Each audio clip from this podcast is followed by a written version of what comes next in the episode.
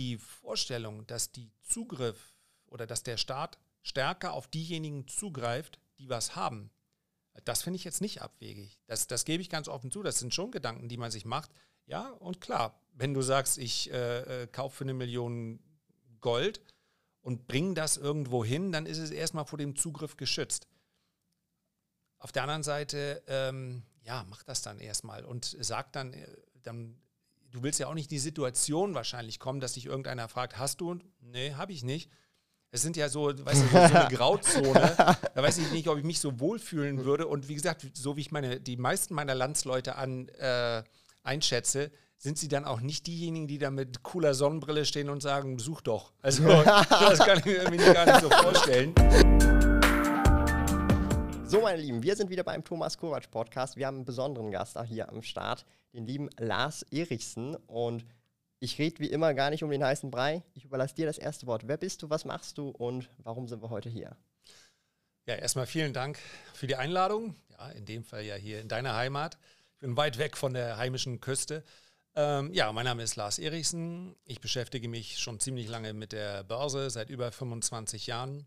Und der ein oder andere hat mich vielleicht schon mal gesehen, weil ich zwei YouTube-Kanäle habe. Einmal Erichsen und einmal den Tradermacher-Kanal, wo es eher um die aktive und kurzfristigere Anlage geht. Und außerdem bin ich begeisterter Podcaster. Auch dort findet man mich unter dem Namen Erichsen.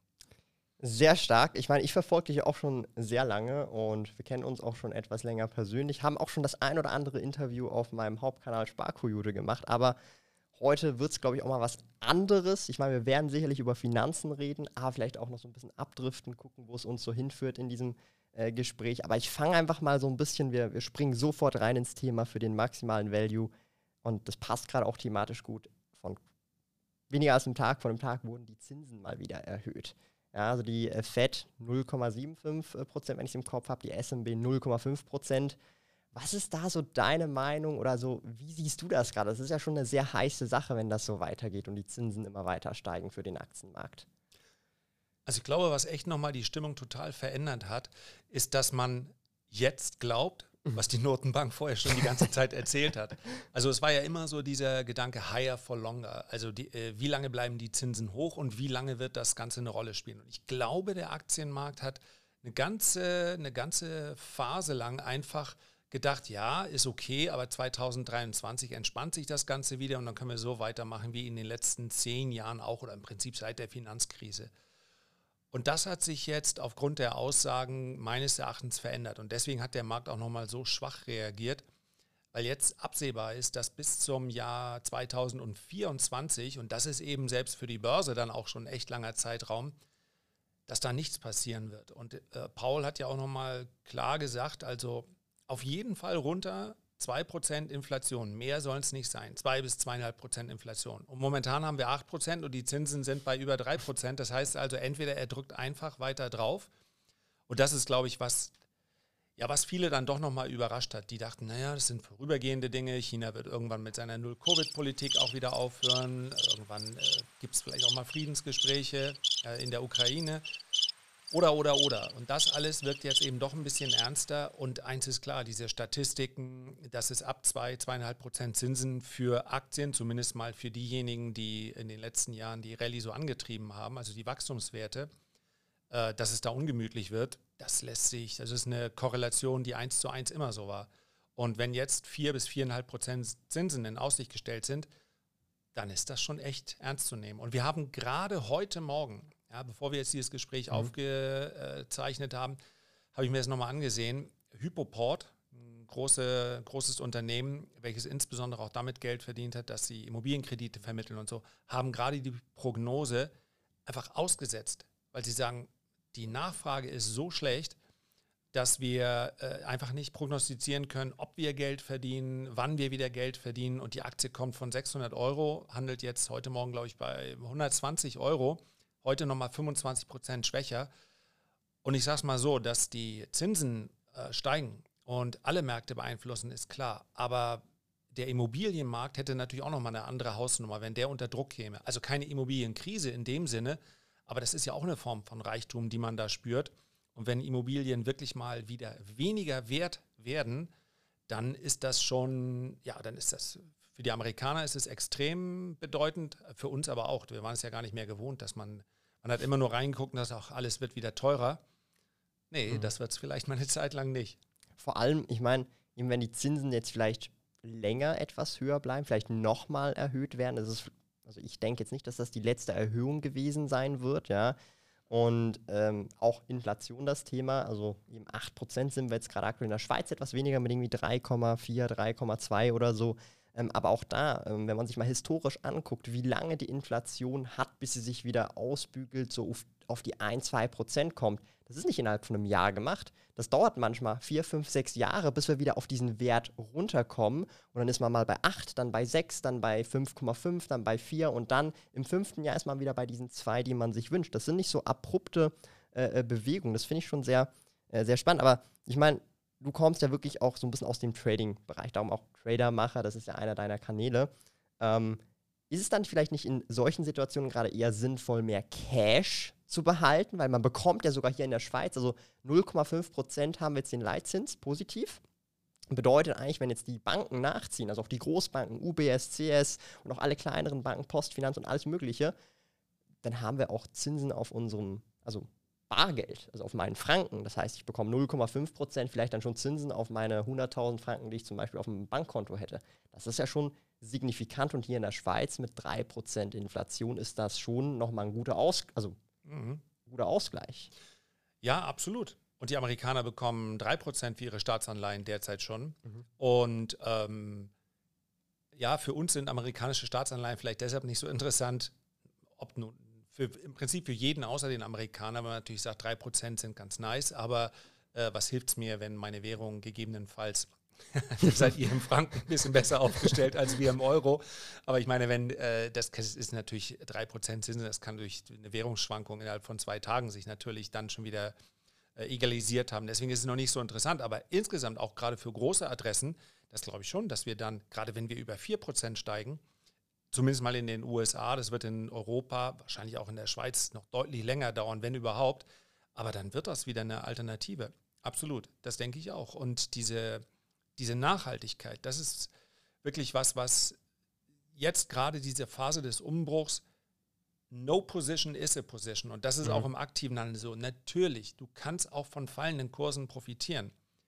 Aber die Stimmung ist ja schon extrem schlecht. Das heißt, du bekommst hast eigentlich eher einen taktischen Nachteil. Wenn du jetzt groß nach Short-Positionen suchst, dann machst du das in einen Markt hinein, der jederzeit, zumindest mal vorübergehend, dann nach oben explodieren kann. Weil das einfach die, ja, du musst dir, äh, dir ja immer die Frage stellen, wenn du was verkaufst, wer soll denn anschließend noch verkaufen? Und wenn die Stimmung so hundsmiserabel ist, dann ist es schwierig, da dann mhm. Short-Positionen aufzubauen. Da ist tatsächlich Cash, ja, ich will jetzt nicht noch einen raushauen, Karlauer, was sagt, ähm, also Dalio hat, glaube ich, mal gesagt, äh, Cash ist Trash, mhm. aber vielleicht ist Cash ja auch mal Fash. Zumindest eine Zeit lang.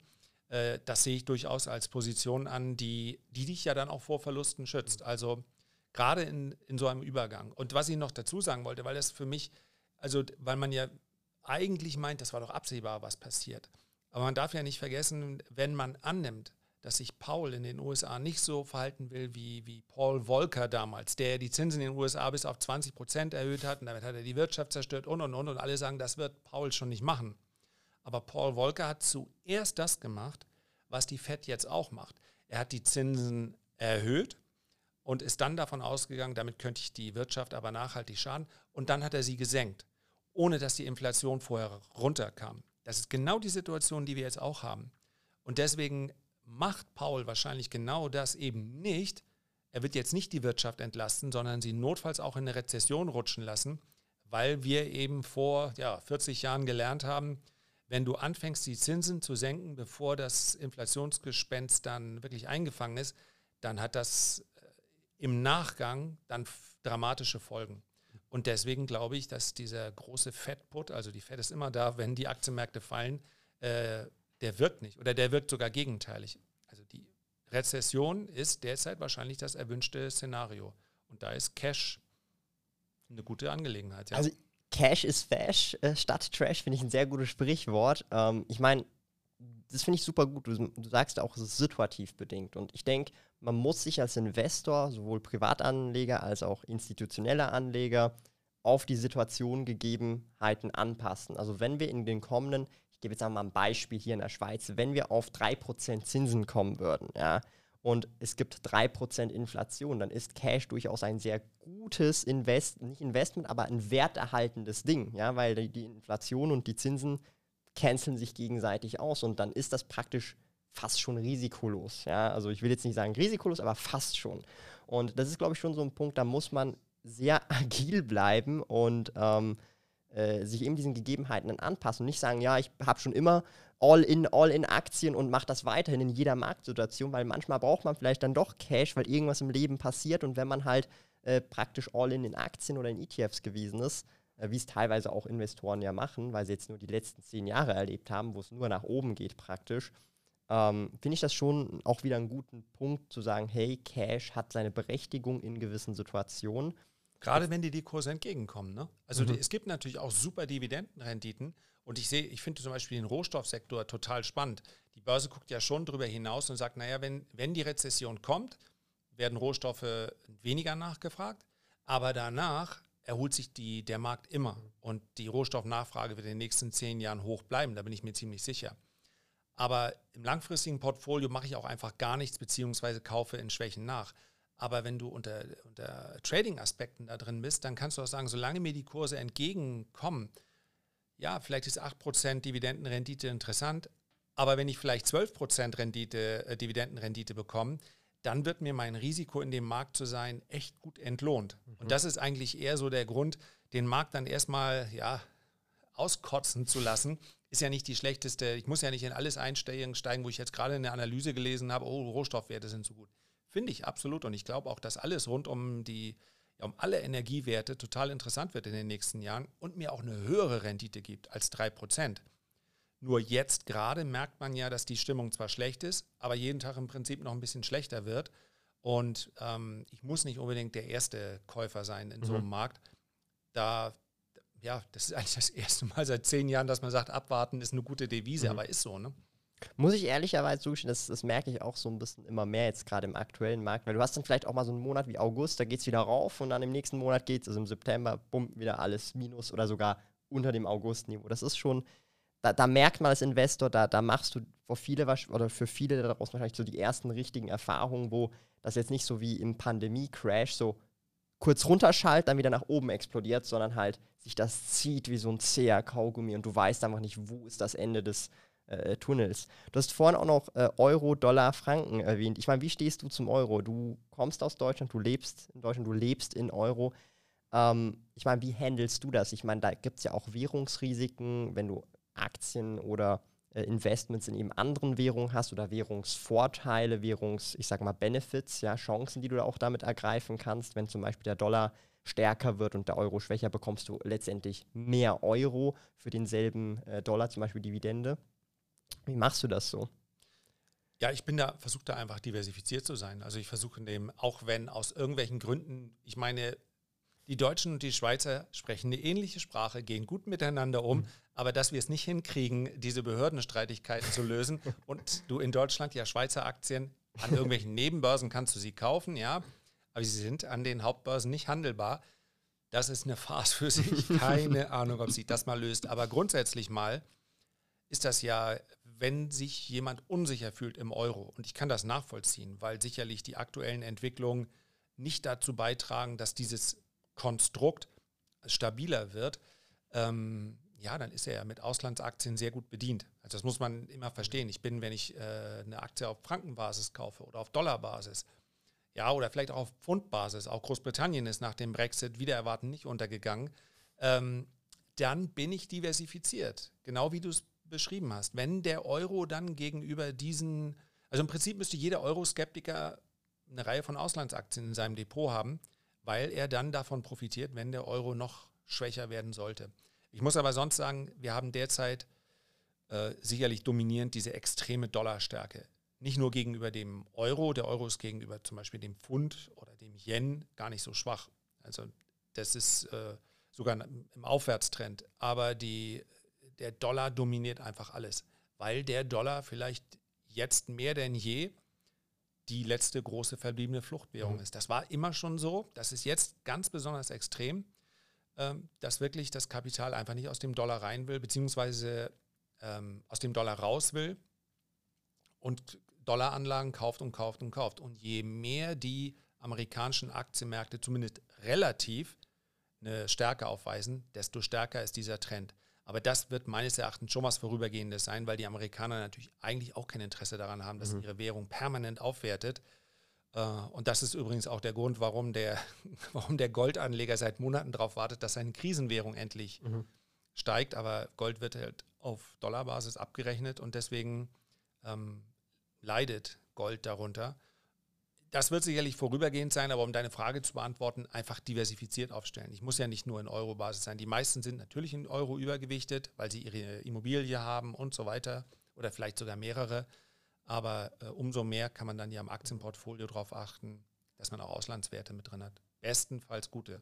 Also ich, ich bekomme das vor allem jetzt so aus dem deutschsprachigen Raum Österreich und vor allem auch Deutschland mit. Viele fragen mich jetzt zum Beispiel, hey, ich will Schweizer Franken, wie, wie kann ich das machen? Wie kann ich das beim kostengünstig mit einem Schweizer Bankkonto. Also das ist ultra krass. Ich hatte das noch nie. Mhm. Also ich bin ja auch schon etwas länger auf YouTube und mit dem Sparquote-Blog dabei und also seit 2016. Ich hatte das noch nie. Also innerhalb der letzten, seit Anfang des Jahres täglich anfragen, Thomas, wie mache ich ein Schweizer Bankkonto? Wie mache ich das? Wie kann ich Franken haben? Und das ist halt schon irgendwie krass, wenn man sich das so überlegt, wenn das auf einmal abrupt so umschlägt, dass ich sage jetzt nicht alle, aber schon so, ein, so, eine Handvoll Leute gar kein Vertrauen oder zumindest so sehr skeptisch gegenüber der eigenen äh, Währung wird, also dem Euro. Das finde ich schon so eindrücklich, so, weil ich kam jetzt das beim Schweizer Franken, bin ich jetzt so in der glücklichen Position, ich habe es mir ja nicht ausgesucht, ich wurde hier geboren. So, ich habe jetzt halt eine relativ historisch gesehen krisensichere Währung, ich glaube sogar eine der ältesten äh, Währungen mit über 100 mhm. Jahren. Ähm, also schon krass eigentlich. Ähm, also man muss dazu sagen, ich, ich bekomme diese Fragen auch. Auch? auch, also über Schweizer Franken spezifisch. Absolut, Echt? ja. Okay, Schweizer krass. Franken und als an zweiten, zweiter Stelle kommen dann so norwegische Kronen eigentlich auch. Aber no, erst seit die, nicht irgendwie schon seit, seit nein, Jahren. Nein, nein, erst jetzt, oder? Ja, eigentlich Wochen. Erst seit Wochen so. Oh. Das hat sich echt nochmal. krass. Und die, ich kann nur sagen, natürlich kannst du es machen. Es ist aber letztlich mhm. auch eine Form der Spekulation, mhm. sofern du nicht planst, dann in Schweizer Franken, was man hier sehr schön machen kann, aber so, du kannst ja zu Hause nicht in Schweizer Franken einkaufen gehen. Das heißt, wenn du in der Schweiz den Franken ausgibst, dann ist das was anderes. Aber ansonsten ist es auch eine Spekulation darauf. Ich glaube, es ist so ein, so ein Urgefühl, der Euro könnte zusammenbrechen. Und das ist meines Erachtens, ich habe keine Gewähr dafür, aber die falsche Herangehensweise an eine Investmententscheidung. Denn solange sich eine Notenbank in der eigenen Währung verschulden kann, und das kann die, egal was passiert, das kann die Europäische Notenbank, das kann die Schweizer Notenbank, die aber sich nicht wünscht eigentlich, dass permanent der Franken, also sie hat ja auch schon aktiv mhm. dagegen gearbeitet. Das, kann, das können die Amerikaner, das können die Japaner und das können die Chinesen. Das kann niemand aus dem Senegal oder aus Venezuela, die können es nicht. Das heißt, deren Währung kann de facto auch wertlos werden. Der Euro kann nicht wertlos werden, er kann nur an Kaufkraft verlieren. Das verhindere ich aber nicht durch den Schweizer Franken, weil die Inflation, in der Schweiz zwar geringer ist, aber das ist letztlich nicht, worüber die Leute nachdenken, sondern dass sie sagen, ja, der, der Euro bricht dann irgendwie zusammen. Aber Zusammenbruch kann nur heißen, entweder weniger Kaufkraft oder Zusammenbruch gegenüber anderen Währungen. Und insofern kann dann so ein äh, Schweizer Franken vielleicht interessant sein, aber die, da wäre es für mich interessanter, dann ein gutes Schweizer Unternehmen zu kaufen. Und es ist ja schon noch möglich, also über Lang und Schwarz, es gibt schon noch Möglichkeiten, äh, also auf legalem Wege eine Schweizer Aktie zu kaufen. Das wäre für mich interessanter, als zu sagen, ich nehme jetzt einen gewissen Betrag X und lege mir die Franken dann äh, in mein Schließfach. Ja, und ähm, das braucht man im Prinzip. Man darf übrigens auch über ein deutsches Konto einen Schweizer Franken kaufen. Da, da schwingt aber auch mit, ja, das ist dann, dann wissen die Behörden davon. Aber so schätze ich meine meisten Landsleute jetzt auch nicht ein, dass sie äh, knallhart dann sagen, sie vergraben das irgendwo ungesetzlich oder kommen auf die Idee, über irgendeine Grenze mit Koffern zu fahren. Also das kann man ja weder im Schweizer noch im äh, Deutschen raten, das zu machen. Also wenn man da rational rangeht, dann kann man durchaus diversifizieren, auch über die Währungen hinweg und auch aus dem Euro raus. Das muss man gar nicht so kompliziert machen. Mhm. so Räubergeschichten. Also es gibt sicher Leute, die machen das. Bestimmt. Also ich habe auch schon so Stories gehört, wo ähm, also Leute, die in die Bank gegangen sind, so, ich will jetzt für eine Million Gold haben, Krügerrand, ja. Und dann fragen die, die klären das ab, so warum, wieso und so, ja, ich will das jetzt auch haben. dann machen die das, organisieren die das, dann sind das halt Tubes und mhm. mehrere Tubes halt so im Kofferchen hier. Krügerrand für eine Million, da ist das Geld überwiesen und dann lauft der halt einfach mit einem Koffer raus. Solche Stories gibt es wirklich, ja. Oder auch, es muss mal nicht immer eine Bank sein, es kann ja auch ein, ein Goldhändler sein, einer der großen Degusa oder was es da nicht alles gibt, ja. Ich finde das schon krass und ich meine, das gibt's ja, also das ist ja, ich sag's jetzt mal so, die meisten machen es vielleicht im kleinen Stil und holen sich eine Goldmünze oder äh, einen Goldbarren oder können sich halt nicht einen ganzen Koffer voll leisten. Aber ich finde das schon so irgendwie auch schade gegenüber so der eigenen Währung. So, weißt du, wie ich meine? Weil ich zum Beispiel, wenn ich mir jetzt überlege, beim Schweizer Franken, klar, es ist eine Fiat-Währung, klar, es ist nicht goldgebackt, aber ich hätte jetzt nicht so diesen Grundgedanken, oh, es könnte ja in sich zusammenbrechen. So, dieser Urinstinkt, den du erwähnt hast. Das ist schon irgendwie. Äh, ja, ich glaube Genau, Urinstinkt ist ein, ist ein gutes Wort. Ich, aber letztlich ähm, willst du keine Papiergeldwährung. Du kannst mhm. immer Sachwerte tauschen. Mhm. Da schwingt wahrscheinlich mit, und ich kann das sogar nachvollziehen und ich will das nicht mal ausschließen, dass natürlich du dir überlegst, ja, hier brauchst du 100 Milliarden, da brauchst du 60 Milliarden. Bei wem wird es der Staat irgendwann holen? und die Vorstellung, dass die Zugriff oder dass der Staat stärker auf diejenigen zugreift, die was haben, das finde ich jetzt nicht abwegig. Das, das gebe ich ganz offen zu. Das sind schon Gedanken, die man sich macht. Ja, und klar, wenn du sagst, ich äh, äh, kaufe für eine Million Gold und bringe das irgendwo hin, dann ist es erstmal vor dem Zugriff geschützt. Auf der anderen Seite, ähm, ja, mach das dann erstmal und sag dann, äh, dann, du willst ja auch nicht die Situation wahrscheinlich kommen, dass dich irgendeiner fragt, hast du? Nee, habe ich nicht es sind ja so, weißt du, so, eine Grauzone. da weiß ich nicht, ob ich mich so wohlfühlen würde. Und wie gesagt, so wie ich meine, die meisten meiner Landsleute an, äh, einschätze, sind sie dann auch nicht diejenigen, die da mit cooler Sonnenbrille stehen und sagen, such doch. Also das kann ich mir irgendwie gar nicht so vorstellen. Aber es gibt natürlich Möglichkeiten. Und ganz ehrlich, die, ich glaube auch, wenn man sich anguckt, allein die demografische Entwicklung in Europa, das betrifft nicht nur Deutschland, sondern es betrifft viele Länder, ähm, die Schweiz wird sicherlich ihren, äh, immer diesen Sonderstatus mhm. haben. Da würde würd ich mir als Schweizer tatsächlich weniger Sorgen machen, dass der äh, Staat sagt, naja, bei wem soll ich es mir nachher holen? Die Immobilienbesitzer kennen wir alle. Die stehen im Grundbuch, mhm. wir wissen genau, wo sie sind. Und die, die Sorge finde ich real, dass also die Abgabenquote, obwohl die bei uns schon extrem hoch ist, in den nächsten zehn Jahren steigt. Das glaube ich ist, äh, das könnte ich mir auch vorstellen. Und das ist natürlich nicht das, was man sich wünscht. Ja. Vielleicht jetzt auch mal so völlig was, was abseits, weil du ähm, auch aufs Thema gekommen bist mit demografischen Daten, ist mir einfach so in den Sinn gekommen. Ich habe letztens ein Interview mit Elon Musk gesehen. Er spricht ja, zumindest was die westliche Welt angeht, nicht vom Problem Überpopulation, sondern genau das Gegenteil, dass wir halt immer älter und älter werden, viel später Kinder bekommen, dadurch eigentlich im Prinzip eine ganze Generation skippen.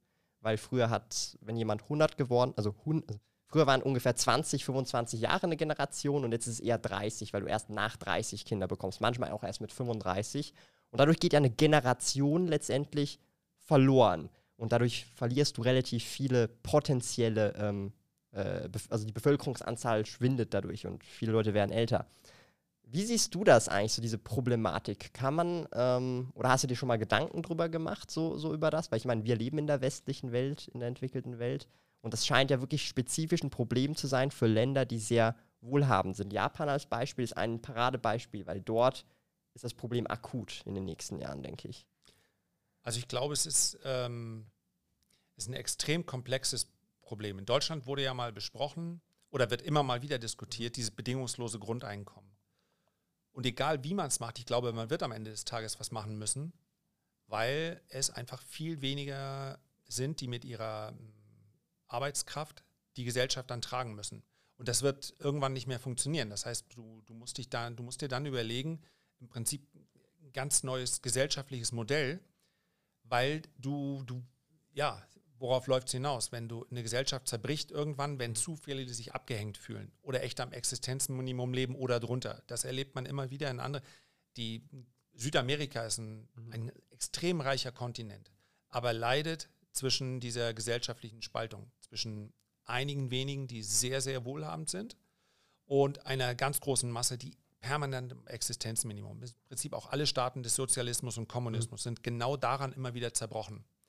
Und ähm, die Fragestellung kommt auf uns auch zu. Nicht in den nächsten fünf oder zehn mhm. Jahren, aber sie wird dann schon immer offensichtlicher. Und du kannst es nicht mehr aufhalten, weil du die Kinder ja nicht rückwirkend mhm. äh, zur Welt bringen kannst, beziehungsweise zeugen kannst. Mhm. Ich habe übrigens mit 29, also war ich dann gerade noch rechtzeitig mhm. aus Sicht von Elon, aber ähm, das wird ein echtes Problem, das glaube ich auch. Und das betrifft die meisten Länder, insbesondere die, die sich nicht als Einwanderungsnationen sehen.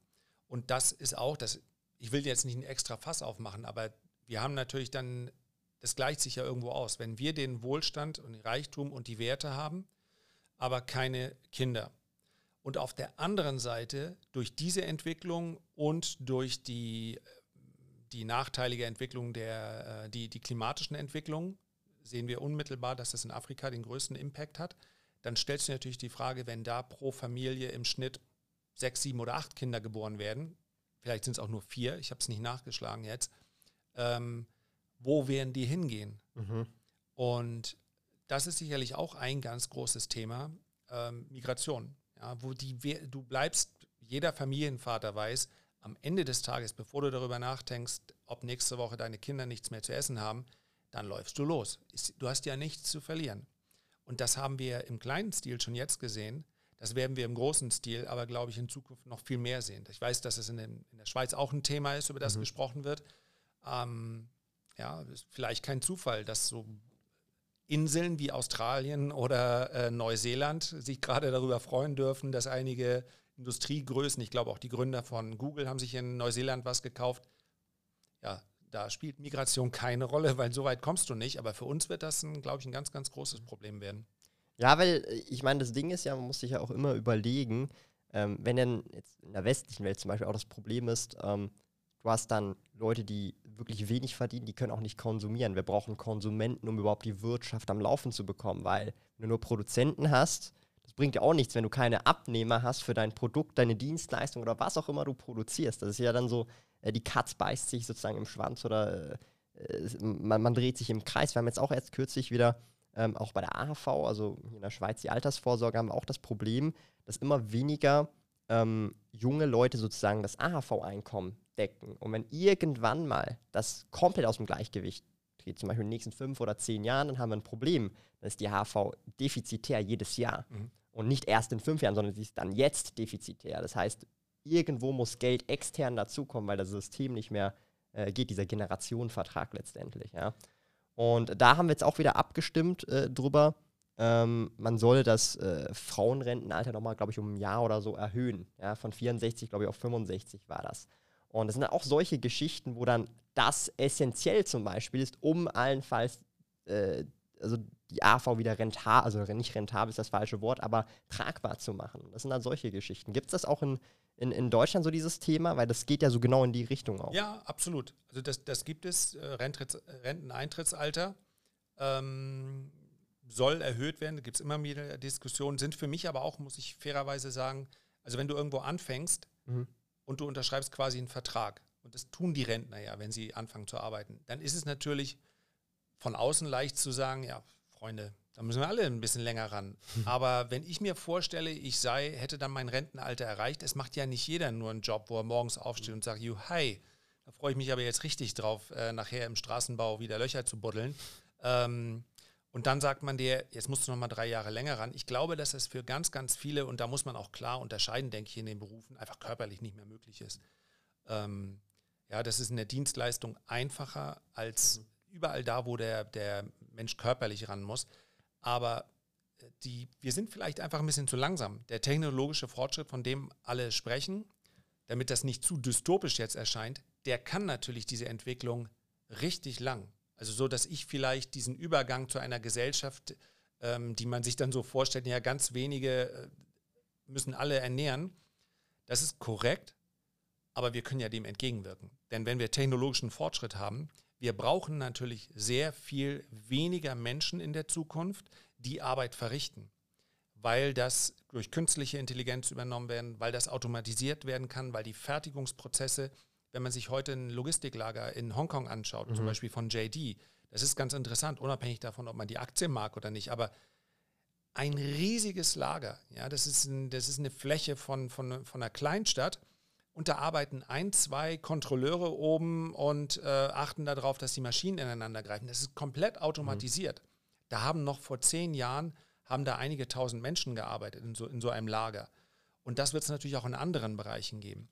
Und dann stellt sich vielmehr die Frage, wie definiert sich der Mensch? Dann werden sich ganz viele über Arbeit in dem Sinne nicht mehr definieren können, weil es die Arbeit für denjenigen, der vielleicht an der Supermarktkasse sitzt, ja, man, das gar nicht, ähm, gar nicht in, in irgendeiner Art und Weise herabwürdigend, aber Arbeiten, die relativ simpel und wiederholbar sind, die wird es dann nicht mehr brauchen. Das heißt, die Gesellschaft bricht jetzt nicht zusammen und äh, wir werden auch den, wenn sich das schneller entwickelt, wird sich auch der Wohlstand erhöhen. Es ist dann vielmehr die Frage, wie definiert sich dann der Mensch? Ja, morgens aufstehen und sagen, äh, von 8 bis 18 Uhr Netflix ist halt im Urlaub vielleicht mal äh, aussichtsreich, aber für die allermeisten Menschen eben nicht erfüllend.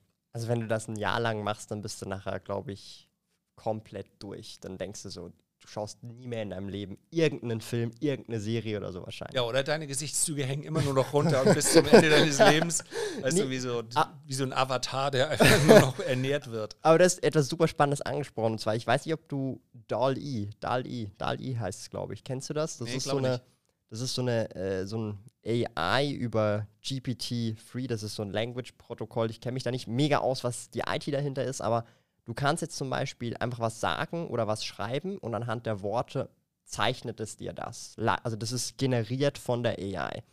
Und du musst mal so YouTube-Videos mhm. davon gucken, ähm, aber das ist ultimativ krass. Also das sind Sachen, also da müsste ich wahrscheinlich jahrelang lernen zu zeichnen und zu malen und zu Grafik zu designen und das wird innerhalb von 15 Sekunden live generiert und das ist ein Einzelstück. Das ist nicht irgendwie vom Internet gesogen oder so. Und ich frage mich dann halt manchmal, so wir haben jetzt über, oder du hast jetzt auch über repetitive, einfache Tasks gesprochen, aber das ist jetzt ein kreativer Task. Das ist nicht repetitiv, nicht einfach, sondern kreativ und äh, ich sage jetzt mal nicht so äh, easy peasy, du musst das nehmen und darüber mhm. stellen, das nehmen, darüber stellen. Wenn es rot ist, stellst du es darüber. Das ist ja nichts mit Kreativität zu tun. Nee, absolut.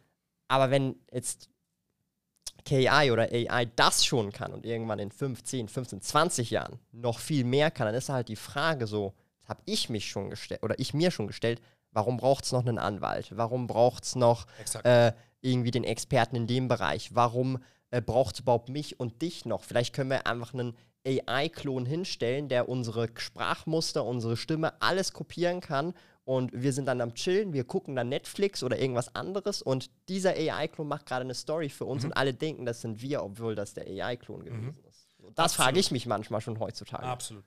Also jede Art von Zwischenhandel kann ich mir vorstellen. Ähm, man mag das ja immer nicht aussprechen, weil man denkt, na, die werden sich ja schön freuen, ja. Aber Immobilienmaklerei, ja. das ist ja im Prinzip eine Dienst, oder man könnte es auch eine Stufe höher ansetzen, ein Notar der mhm. letztlich nochmal sagst, das mhm. wird hier eingeschrieben und so weiter. Das sind für mich Sachen, wo du sagst, das ist eigentlich, du hast die Plattform, du kannst jetzt schon miteinander mhm. vergleichen. Wird es das in zehn Jahren noch in dem, der Art und Weise brauchen? Vielleicht für sehr exklusive, sehr aufwendige Projekte, die sehr erklärungsbedürftig mhm. sind, vielleicht im gewerblichen Bereich, wenn Millionen oder Milliarden investiert werden. Das wird vermutlich noch nicht so schnell die, die, die äh, KI machen. Aber alles andere, ist doch sowieso auf jeder Plattform total transparent. Der Autohandel, mhm. das da bei Tesla ja schon nicht mehr der Fall. Aber dass wir diese Autohäuser und dann kommt da jemand und kann ich ihm helfen und so weiter und der taxiert dich dann und über wird es das noch geben? Immobilien und ähm, oder die gesamt, der gesamte Bereich der Kreditvermittlung. Da sitzt doch heute in einer Bank jemand, der nimmt dann deine Daten auf, das gibt der zurück in die äh, Risikoabteilung mhm. und die lässt doch ein Programm laufen und sagt, okay, der bekommt den Kredit, ja, nein. Und wenn ja, ist sein Risikoprofil so, seine Bonität so. Das macht er doch nicht manuell. Und dann mhm. nimmt er das Ergebnis, geht wieder runter und spricht dann mit dir und das sieht aus wie eine menschliche Dienstleistung. Da findet doch gar kein kreativer Prozess mehr statt. Und ich glaube, all das, äh, das, das ist in dem Moment, wo es dann kippt, ja, wie so ein Tipping Point, wo der Erste sagt, machen wir nicht, stört auch keinen, dann ist alles andere innerhalb von wenigen Jahren dann quasi obsolet. Mhm. Und ich glaube, das werden wir mehr und mehr erleben. Und du hast es ja schon jetzt teilweise, dass du diese Chatbots, wo jeder mhm. sagt, ja gleich weiterleiten zum persönlichen mhm. Support. Mit denen spreche ich nicht, die sind zu dumm und die begreifen das nicht. Aber wenn man überlegt, wo die angefangen haben, und das ist wenige Jahre her, da hast du die sofort identifiziert. Heute denkst du manchmal am Anfang äh, erst bei der Nachfrage, okay, ist ein, ist ein Bot, ist überhaupt nicht echt. Und ähm, ja, da ist die, also ich denke nicht, dass wir hier von Jahrzehnten sprechen, sondern mhm. eher von Jahren.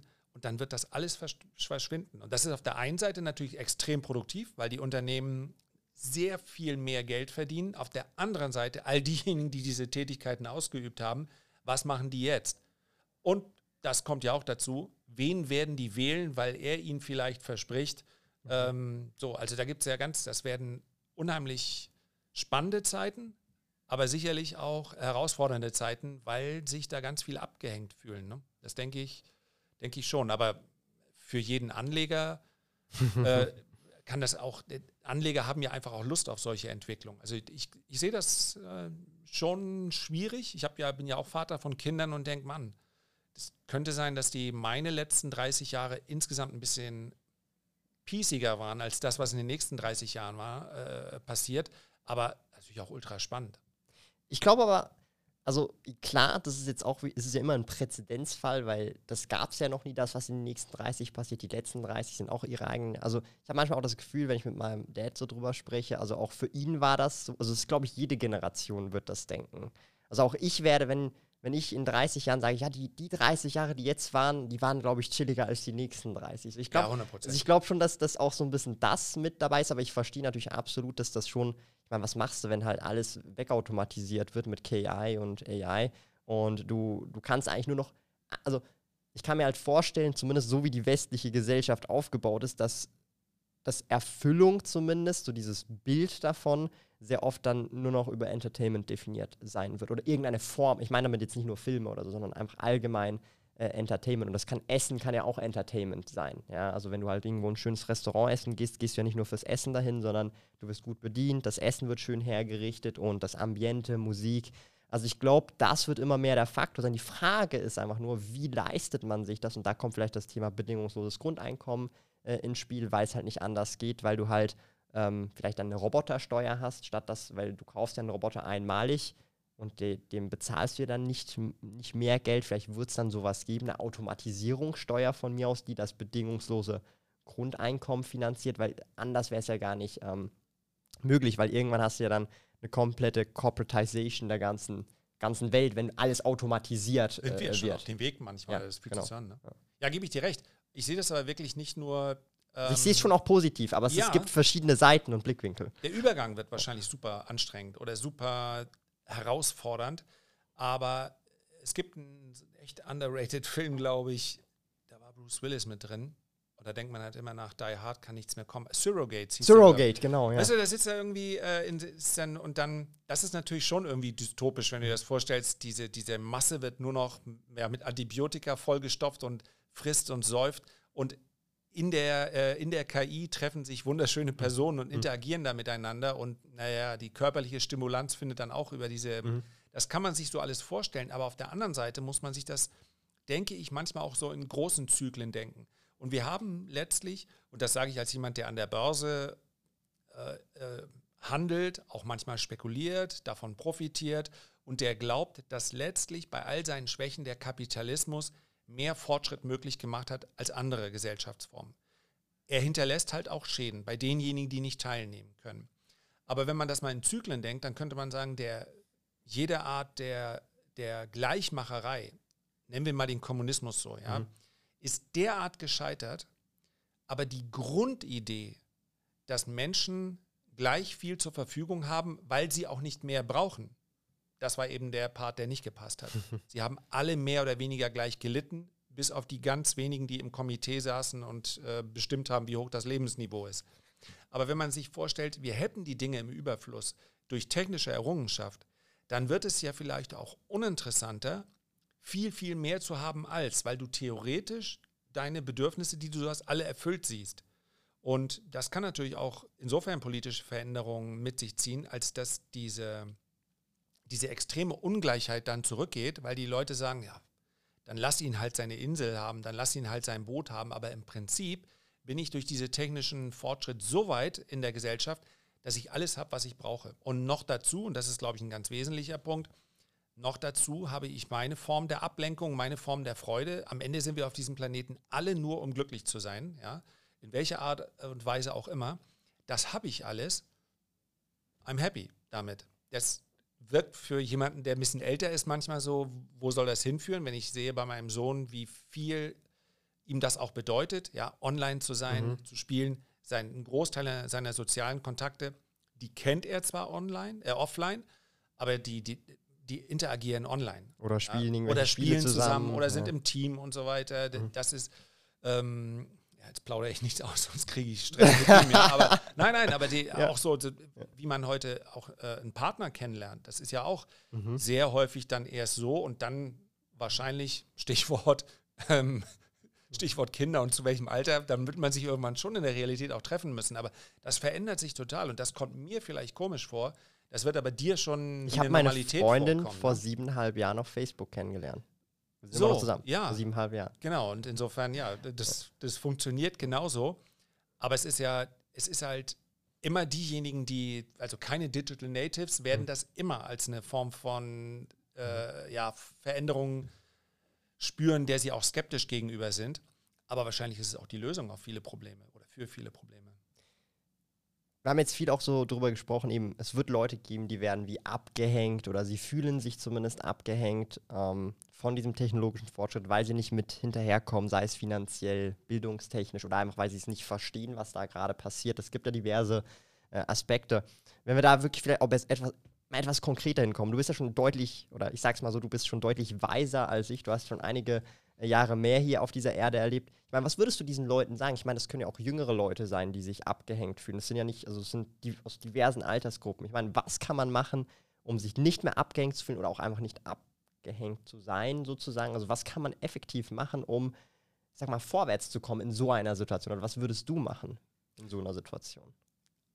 Ich könnte jetzt ganz altklug erzählen, dass man natürlich immer interessiert bleiben muss, dass man ähm, überlegen muss, was einen, was einen wirklich interessiert. Weil mhm. ich davon überzeugt bin, dass heute es sicherlich Dinge gibt, die dich limitieren, aber du hast auch so viele Möglichkeiten wie noch nie. Wenn dir irgendwas Lustiges einfällt, dann kannst du nächste Woche ein extrem erfolgreicher äh, Geschäftsmann oder eine extrem erfolgreiche Geschäftsfrei sein, weil du es multiplizieren kannst innerhalb von Sekunden. Du eröffnest einen Account, es gibt Möglichkeiten, die gab es früher gar nicht. Irgendein Produkt, du brauchst nicht unbedingt 25 Finanzierungsrunden machen, sondern du könntest es auch einfach einmal äh, vorstellen. Also die Erfolgsmöglichkeiten sind extrem groß. Aber ich will jetzt nicht so altklug sein, weil ich glaube, wer das Gefühl hat, er ist abgehängt und chancenlos, dem kannst du erzählen, was er will. Der sucht auch nicht nach dieser Guidance. Wenn er fragt, okay, es gibt aber auch echt Möglichkeiten, sich zu, ähm, sich zu informieren die Frage ist vielmehr, wie lassen wir den Kanal so offen, dass die nicht am Ende nur sauer werden und dass die irgendwelchen mhm. Laut Leuten glauben, die ihnen schnelle äh, Lösungen versprechen. Und die wird es immer geben. Und das ist die, das gehört auch zur Wahrheit, wenn solche großen Umbrüche in der Gesellschaft stattfinden. Es gibt so diese äh, von Howie und Strauss heißen die, glaube ich, The Fourth Turning. Das beschreibt das im Prinzip, Du siehst um den Zweiten Weltkrieg herum, äh, schon vorher den Ersten Weltkrieg. In gewissen Zyklen verändern sich Gesellschaften immer sehr, sehr schnell und hinterlassen dabei auch ziemlich viele Opfer. Mhm. Und insofern ist die Veränderung normal. Es ist eigentlich nur, man muss aufmerksam bleiben und vielleicht auch Menschen direkt ansprechen, die immer wieder, das erleben wir in den sozialen Medien sicherlich beide, auf eine Art und Weise dann auch argumentieren, wo du sagst, da stehe ich einfach nur daneben und kann mit dem Kopf schütteln. Mhm. Wo kommt diese Wut her? was habe ich dem getan? Also was, was speist da seinen Hass auf die Welt? In dem Moment bist das dann du wahrscheinlich, wo, wo du über Erfolg sprichst. Das ist dann ziemlich beliebt. Aber wir können hier einfach sagen, hm, ja, sein Problem, weil am Ende ist es eben auch unser Problem. Politiker werden immer für diejenigen äh, Programme gestalten, die eine Mehrheit bilden. Mhm. Und das haben wir schon erlebt, teilweise in, nicht nur in Ostdeutschland, aber dort auch, wirklich sehr strukturschwache Gegenden die auch wirklich mit anderen Erwartungshaltungen dahingegangen sind, muss man auch fairerweise sagen, denen vielleicht auch andere Dinge versprochen wurden, wo die Politik sagt, ja, kann man jetzt auch nichts machen, aber das ist, ähm, das ist gefährlich, auch für eine Gesellschaft dann. Ne? Und dann haben wir, jedes Land hat wahrscheinlich seine Randparteien, die dann mit irgendwelchen populistischen Äußerungen auch Wahlen gewinnen. Und das ist vielmehr der Grund, wo dieses bedingungslose Grund, Grundeinkommen für mich ins Spiel. Ich, ich glaube nicht, dass ich jemanden, wer sich gar nicht beraten lassen will, wer einfach nur sauer und wütend und böse ist auf die Welt, was sie ihm angetan hat, ist immer leichter. Das kennt jeder. Schuldige anders äh, zu finden als im Spiegel. Ähm, den kannst du nur begegnen, indem du den Grundstandard so hältst, dass es für jeden lebenswert ist. Dass, sobald es existenziell wird, ja, sobald du den Eindruck hast, ich äh, habe nicht mehr genug zu futtern, ich habe kein Dach mehr über dem Kopf oder ich muss frieren. Das sind immer die Zustände, die musst du unbedingt vermeiden. Ansonsten äh, ist das für eine Gesellschaft, äh, führt das immer zu riesigen Spannungen. Und dann kommt immer irgendein Lösungs, mhm. ja, wir erleben das in einigen Ländern, nicht, nicht nur Europas, sondern weltweit. Wenn dann jemand kommt und die große Lösung verspricht, dann laufen die dem hinterher. Und da glaube ich, ist sowas wie so ein Grundeinkommen dann schon geeignet, das zumindest abzufedern. Du sagst, okay, du musst dir, egal was passiert, zumindest keine Sorgen machen, dass du kein Dach mehr über dem Kopf hast. Und das ist für mich eigentlich viel mehr der, mhm. der mitentscheidende Punkt.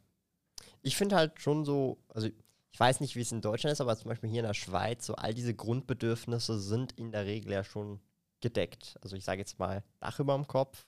Ähm, also du musst nicht frieren und essen. Das sind so die wichtigsten Dinge, sage ich jetzt mal, rein für den physischen Körper. Psychologisch gibt es vielleicht noch andere Themen, die essentiell wichtig sind. Äh, aber ähm, ich habe dann so einfach so die Natur des Menschen ist, er hat jetzt das, er will aber halt das Stückchen mehr.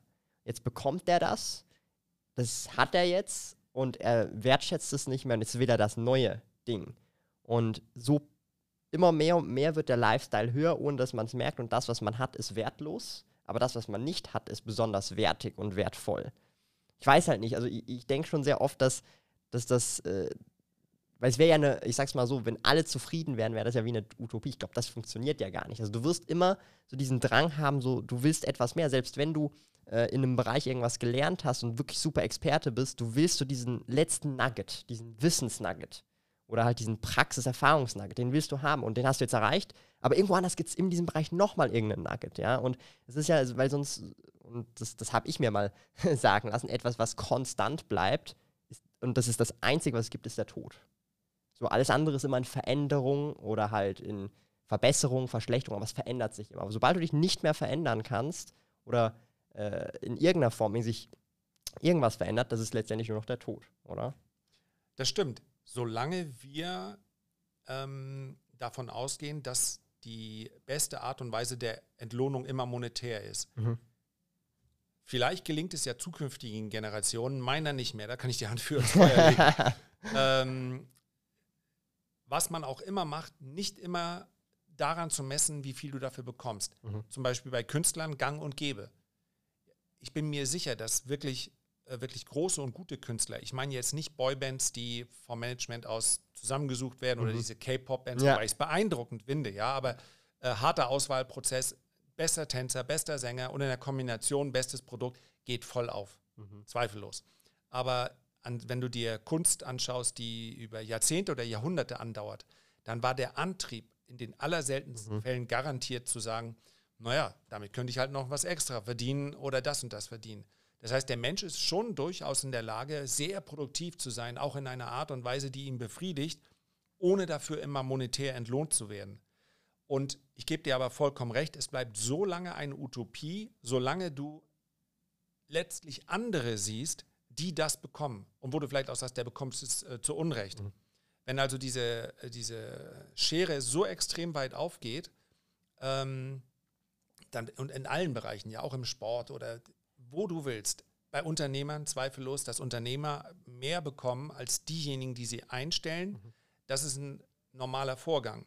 Dass aber ein Unternehmer, dass jemand, der letztlich eine, äh, ja, teilweise sogar nur eine Idee hat, die Zahlen müssen ja auch nicht mal dazu passen, dann zum reichsten Menschen auf dem Planeten wird, das ist wiederum etwas, das wäre vor 30 Jahren so noch nicht möglich gewesen. Es gab zwar die Rockefellers und so weiter, aber die waren im Vergleich so viel ärmer als die Superreichen heute, also man kann einfach sagen, das so vielfache des Nettoeinkommens mhm. der Leute, die für sie gearbeitet haben, hatten sie. Das ist heute, das kannst du gar nicht mehr. Die Summen mhm. wirken geradezu surreal. Und diese Utopie, von der du sprachst, die kann eigentlich nur dann, dann stattfinden, wenn du sagst, es gibt keinen darüber. wenn also tatsächlich, vielleicht kommt ja die KI, der dann alle vertrauen, so wie heute alle Google vertrauen. Wenn es auf Google steht, dann stimmt's. So, und wenn du sagst, das ist die KI, sagen wir doch mal, wie viele Ressourcen haben wir? Du kannst ja auch nicht unendlich wachsen. Ja? Du kannst mhm. vielleicht dann irgendwann anfangen, Rohstoffe aus dem Weltall zu holen, aber ansonsten hast du ja einen begrenzten, überschaubaren Raum. Und wenn du sagst, so viel könnte rein theoretisch jeder haben, das reicht aber auch, wenn ihr damit so und so umgeht, könnt ihr alle gemeinsam so durch die nächsten Generationen. Ich weiß, hört sich nach echt viel Utopie. Aber wenn es kein oben drüber gäbe, weil du kein oben drüber bräuchtest, dann wäre das möglich. Ich gebe aber auch zu, das erscheint mir kein Plan für die nächsten fünf Jahre zu sein. Ne? Auch aber ich glaube auch nicht für die nächsten 500. Also ja, das, da wäre wahrscheinlich irgendwann so, ja, so in zehn Generationen, wenn du die letzten zehn Generationen zurückschaust, bin ich mir ziemlich sicher, dass selbst die kühnsten Visionäre ähm, sich nicht haben ausmalen können, was dann würde passieren, weil sie nicht damit gerechnet haben, dass wir dass Prozessoren, die sich ja nach dem, was ist Moore'sche Law, ja, das, weißt alle du, zwei Jahre verdoppeln. Genau, äh, das konnten sie noch nicht wissen. Genauso können wir natürlich nicht wissen, ob irgendwelche Quantencomputer diese Entwicklungsschritte ja, innerhalb kürzester Zeit möglich machen. Es gibt ja immer wieder so Entwicklungen, die von heute auf morgen alles verändert mhm. haben. Und da war das Internet noch nicht mal das Beeindruckendste. Es war ganz am Anfang mal das Feuer, sonst wären wir wahrscheinlich nicht da. Dann ähm, haben die Art der Fortbewegung hat wahnsinnig viel verändert. Aber jetzt stell dir mal vor, wie wir heute sprechen würden, was möglich wäre, wenn wir in unsere Moleküle zerlegt werden könnten und an einem anderen Ort wieder zusammengesetzt werden. Also so wie im Raumschiff mhm. so hin und her beamen. Es würde alles verändern, wenn man das in würde. Ja, wir sind mhm. hier natürlich im Konjunktiv. Aber wenn ich mir da diese Entwicklung anschaue, dann finde ich 500 Jahre jetzt gar nicht mal völlig abwegig dafür, dass das passiert. Oder du kannst ja auch auf andere Arten von A nach B innerhalb kürzester Zeit kommen. Also das, ähm, oder du hast eine andere Antriebstechnik, die Geschwindigkeiten möglich macht. Die, also deswegen, das ist natürlich viel Zufall und hätte, wäre, wenn. Aber ich halte es nicht für abwegig, dass die Leute in, in vielleicht in 100 Jahren oder 150 Jahren zurückgucken und sagen, ja gut, die Trottel konnten es auch nicht besser wissen. Also, ähm, und das, ja, vielleicht haben wir ja auch Glück und wir erleben in den nächsten 30 Jahren noch sowas. Es sind ja dann oft so, so kleine Ent Entwicklungen, die dann riesigen Impact haben. Ne? Kommen wir so ein bisschen zum Schluss zur Runde. Du hast ja auch vorhin erwähnt, ähm, du hast Kinder und das finde ich jetzt auch noch so ein bisschen spannend. Äh, du meintest auch Videospiele, spielt dein Sohn. Wie beobachtest du das so? Also, äh, was ist so dein Eindruck? Spielst du auch selber Videospiele? Hast du auch selber gespielt schon? Oder ähm, äh, wie, wie, siehst du das so ein bisschen als etwas ältere Generation auf dieses neuere, ja, dieses neuere, wie soll ich sagen, Medium, Videospiele, vielleicht auch mal noch Metaverse, also digital, also sich einloggen mit der Brille und alles. Wie siehst du das so ein bisschen? Ähm, zweigeteilt, mhm. schon so, wie man es erwarten würde beim 50-Jährigen, der aber auf seinen 18-jährigen Sohn äh, schaut. Ähm, sehr kritisch, ja, einfach aufgrund der Zeit, die man dort mehr oder weniger bewegungslos sitzt.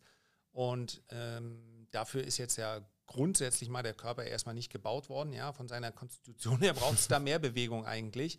Also ich sehe es schon kritisch, aber mit einer gewissen Akzeptanz, weil ich auch nichts daran ändern kann. Die Faszination kann ich total nachvollziehen. Ich bin selber nie so der Zocker gewesen, weil mir das alles zu langsam war, weil es früher zu langsam war. Mhm. Ja, mein erster C64, wir waren alle super heiß Heute steht er im Museum, aber damals hat man allein schon der Fortschritt von bei einer Datasette musste man, um Super Yui, das war nur Helikopter-Simulator, mhm. äh, um den zu spielen, musst du den vor der Schule anmachen, das Laden. Und dann konntest du nachmittags um 15 Uhr konntest du das Ding mit super schlecht animierter Grafik spielen. Dann kam die Floppy Disk. Das war schon viel schneller. Auf die Floppy Disk, jetzt nur die alten werden noch mitkommen, gab es so einen kleinen Stick, den durfte, er ist aber kein offizieller gewesen. Also die Garantie war dann weg, der hieß Speedos. Und damit konnte man das nochmal, was für ein geiler Name eigentlich, ich glaube, das ist heute Bademode, oder? Keine Ahnung. Aber ähm, damit konntest du das schon sehr viel schneller spielen, aber es war immer noch rudimentär. Das heißt, es war nicht, du hast nicht das Gefühl gehabt, es ist wie echt. Und natürlich ist das heute, wenn ich mir das anschaue, was total anderes. Ich sehe aber auch, die spielen auch Spiele, die auch gar nicht echt wirken sollen. Weißt du, die einfach nur, äh, das ist einfach nur Fun, das so mhm. zu machen. Ich kann das hundertprozentig nachvollziehen.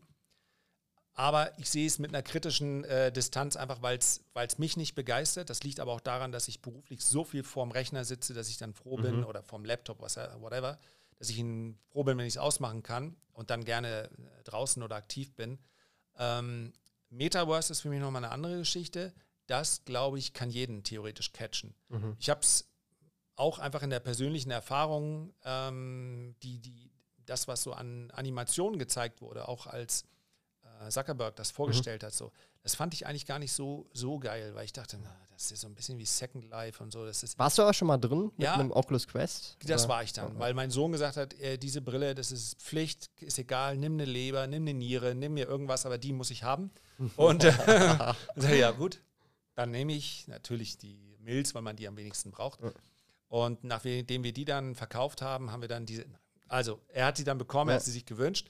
Und das war, das ist der Hammer. Also das, das muss ich echt zugeben, das kann ich mir auch in allen Bereichen vorstellen. Ja. Also die Form unserer Interaktion mhm. könnte total geil sein. Ich kann mir auch vorstellen, dass mir da gewisse Formen von Spielen wieder Spaß machen würden. Mhm. Ich kann mich auch bewegen dazu. Mhm. Also es ist ja gar nicht mehr, das ist für mich ein, äh, es ist so häufig jetzt besprochen, dass es den Anschein hat, vielleicht ist es gar nicht so cool. Ich glaube es aber, wenn es richtig gemacht wird, und das wird dann garantiert ja nicht nur Meta sein, die davon profitieren, ähm, oder auch diese, diese Augmented Reality von Apple, die sie so teilweise schon vorgestellt haben. Und ich denke, die werden eben auch ihre Devices mhm. damit entsprechenden Funktionen.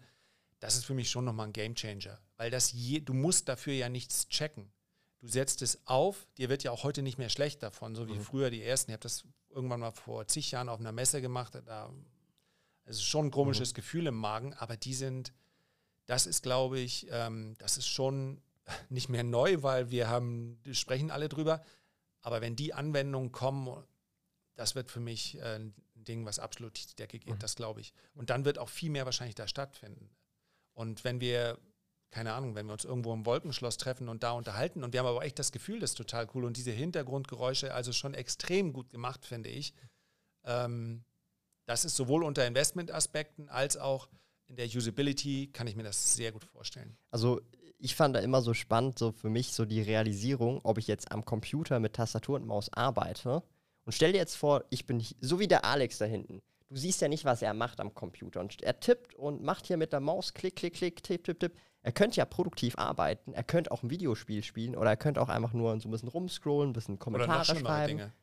Er könnte ja alles Mögliche gemacht haben, aber rein physisch ja physisch könntest du nicht unterscheiden gerade, was er gerade gemacht hat. Er hätte jetzt auch theoretisch, rein theoretisch, wenn er Access hätte, eine Atombombe launchen können. Jetzt übertrieben gesagt, ja. wenn er Access zu diesen Systemen hat.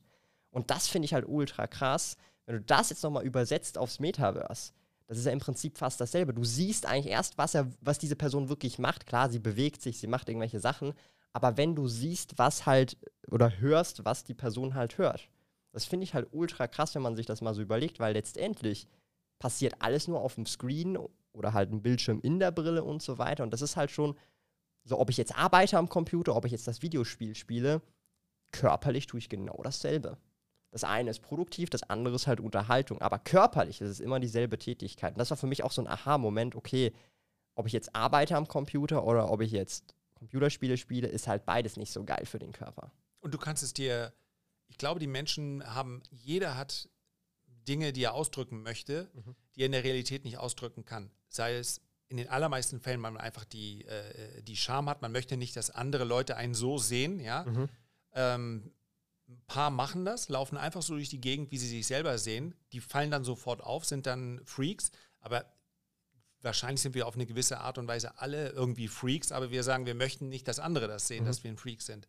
Und dann kannst du dich, sicherlich würden wir im Konferenzraum dann nicht aussehen, du wie Hulk, ich bin irgendein, äh, weiß ich nicht, Dominator aus irgendeinem Pornspiel oder so, keine Ahnung, weißt du, so richtig ja. total, äh, also nicht, dass das meine wildeste Fantasie ist, das geht sogar noch schlimmer, aber die, weißt du, die, die Vorstellung, dass du dich in, in, in, in Räumen dann bewegst, und, und du kannst selber kreieren, wer du dort bist und wie du dort bist. Das ist ja, wenn ich mir die, den Erfolg dieser Rollenspiele anschaue, die es ja jetzt schon gibt, ja, äh, außerhalb des Metaverse, weiß ich, World of Warcraft, mhm. ich weiß gar nicht, was jetzt noch so angesagt ist an Rollenspielen, aber was da für diese Collectibles auch bezahlt wird, wenn du sagst, ich, ich brauche jetzt unbedingt noch das Schwert von Agador oder so, ja, und dann holst du dir das. Und mein Sohn hat mir mal gezeigt, für wie viel Geld er sein, quasi seine Figur, seine Rolle da verkauft. Spielt der World of Warcraft? Ja, hat er ah, gespielt eine ganze Zeit, aber Er verkauft ihn nicht. Ja. Und äh, ich glaube, nee, nein, nein, World of, ich glaube, es war League of. Ähm, ah, League of Legends. Ja, genau. Ja. Und diese, also das, das fortgedacht, ähm, das ist natürlich noch was ganz anderes, wenn du dich da echt drin, also echt in Anführungszeichen drin bewegst. Und die, die Technik ist ja auch heute nochmal eine ganz andere. Also ich, ich gebe dir recht, das ist alles. Und dann machen auch vielleicht sowas wie NFTs mit einmal Sinn, so, mhm. dass du eben wirklich Sachen wirklich haben wollen und dass, der, dass digitale Werte mindestens den gleichen Wert annehmen können wie nicht digitale Werte. Ähm, da bin ich von überzeugt. Vielleicht sogar noch deutlich mehr. Weil die Nachfrage halt letztendlich das, äh, den Wert bestimmt. Ja, also wenn niemand mehr physische Güter äh, äh, nachfragt, weil alle in einem leeren Zimmer wohnen und alles digital eingerichtet ist und wir schon Linsen implantiert bekommen bei der Geburt oder irgendeinen Chip, dann ist es halt so. Dann brauchst du halt nicht mehr die Lampe physisch da, ja, sondern hast eine digitale Lampe, die du halt per Swipe direkt austauschen kannst. Und wenn du in den Raum kommst, sieht die Lampe für dich wieder anders aus. Ja, Ab, ja absolut. Und die Brands gehen noch nicht mal verloren. Das ist das ja. Bittere. Also die, die, du darfst ja auch, wenn du dort im Metaverse bist, ich bin mir nicht mal sicher, wie das gesetzlich ist, aber ich bin mir ziemlich sicher, du darfst nichts ums Handgelenk haben dann und sagen, das ist eine Rolex. Weißt du, die aussehen kann die auch, du kannst ja auch heute jetzt schon in, äh, irgendwo in der Türkei oder sonst im Urlaub ein Fake kaufen. Ja, da hält dich keiner von auf. Aber wenn du in irgendeiner Anwendung sagst, das ist eine Rolex, da wird wahrscheinlich Rolex sagen, Kannst du auch kaufen, musst halt die digitale Rolex kaufen und dann wird die vermutlich nicht die Mondpreise ähm, ausweisen wie jetzt die, die äh, irgendjemand ums Handgelenk trägt in echt. Aber dafür kostet sie auch in der Herstellung rein gar nichts. Das heißt, Brands werden nicht etwa weniger wert, sondern wahrscheinlich noch deutlich mehr wert, mhm. weil sie äh, Dinge verkaufen können, äh, die eigentlich nur Einsen und Nullen sind, wo ihr einfach nur ihr Brand, also die, man würde in der Bilanz sagen, die Intangibles, werden noch viel, viel mehr wert. Weil die Marge praktisch unendlich Un ist. Also 100, 100, also 100 Prozent. 100 Prozent, genau. Und das ist natürlich nochmal, das betrifft alle großen Brands. Deswegen wird wahrscheinlich auch die Arbeit rund um die Brand noch viel, viel wichtiger werden. Und das kann man natürlich auch kritisch sehen. Aber ja, so, so ist halt die Zeit. Ne? Also die am Ende des Tages war Coca-Cola gibt es schon seit 50 Jahren. Wir dürfen da, oder 50 reichen nicht, 100 wahrscheinlich. 100 wahrscheinlich. Ja. Ähm, also Wahrscheinlich werden, wird die, jede Art von Markenname auch von Prominenten, äh, das sind ja auch Brands, mhm. wird vermutlich in der, zumindest jetzt äh, kurzfristig in diese Entwicklung des Metaverse hinein noch größer werden als bisher schon. Und wenn ich sehe, was für MS-Taschentücher äh, in Vintage-Auktionen mhm. bezahlt wird, ja, dann müssen sie das Ding nicht mal mehr herstellen irgendwo äh, in Südostasien, sondern können, können einfach nur digital das ihren Markennamen draufschreiben. Also äh, ein großer, starker Name äh, wird sicherlich auch weiterhin davon profitieren oder auch von dieser Entwicklung. Also ich glaube vor allem auch, ähm, dass zum Beispiel sowas wie äh, Gesichter oder einfach Personen, also zum Beispiel jetzt auch du oder Personen wie Roger Federer oder andere Personen, dass die sich ihre, ihr Aussehen irgendwie markenrechtlich schützen müssen in so einem digitalen Space. Weil sonst kannst du ja auch einen Skin erstellen, der wie der Roger Federer aussieht und oder von mir aus auch eine AI und die handelt und tut so wie als ob es er wäre und verfolgt eine Agenda, die er gar nicht will, vielleicht auch irgendein Scam. Ja, also das gibt es ja jetzt schon heute, diese ganzen äh, Profilbilder mit WhatsApp-Nummern hinter den YouTube-Kommentaren auf, auf Instagram. Das passiert dir sicherlich auch äh, im Finanzbereich, das ist sehr üblich, leider Gottes. Und das wird ja dann noch viel schlimmer, wenn es dann mit Sprache geht, weil sie haben genug ähm, Daten auf YouTube, die deine Stimme mehr oder weniger letztendlich komplett mit Deepfakes kopieren können. Und wenn das dann in so einem 3D-Space oder schon nur auf einem gewissen Niveau passiert, dann wird das sehr äh, kritisch, denke ich mal. Das passiert ja mit Elon Musk gerade aktuell super oft in Videos, wo er irgendwelche Krypto-Kacke mhm. und du, also wenn du genau guckst, merkst du es, weil er guckt immer so komisch nach oben und es sieht nicht so real aus, weißt du? Und das wird, glaube ich, dann auch noch mal häufiger äh, ein großes Thema, so dieses. Äh, Sicherlich man, Chancen genau, auch, ne? Ja. Auch wenn du jetzt. Chancen natürlich, aber das ja, ist dann genau, so der, die Schattenseite. Ja, ja, absolut. Aber ich war eigentlich raus, als du gesagt hast, auch du oder Roger Federer. Da dachte ich, geiler kann der Tarani nicht mehr werden. Insofern, den ganzen Rest habe ich eigentlich nicht mehr gehört, sondern nur noch, was ist das denn? Ich vollkommen recht. Und da schneide ich gleich raus und schick's Roger. Er hat dich aber auch genannt, jetzt keine Sorge. The Legend himself. Ja. Nee, ich würde sagen, das ist ein cooler Abschluss. Ähm, sehr geil, dass du hier gewesen bist und geil. Wenn's im Roste. Hat mir Spaß gemacht. Danke dir.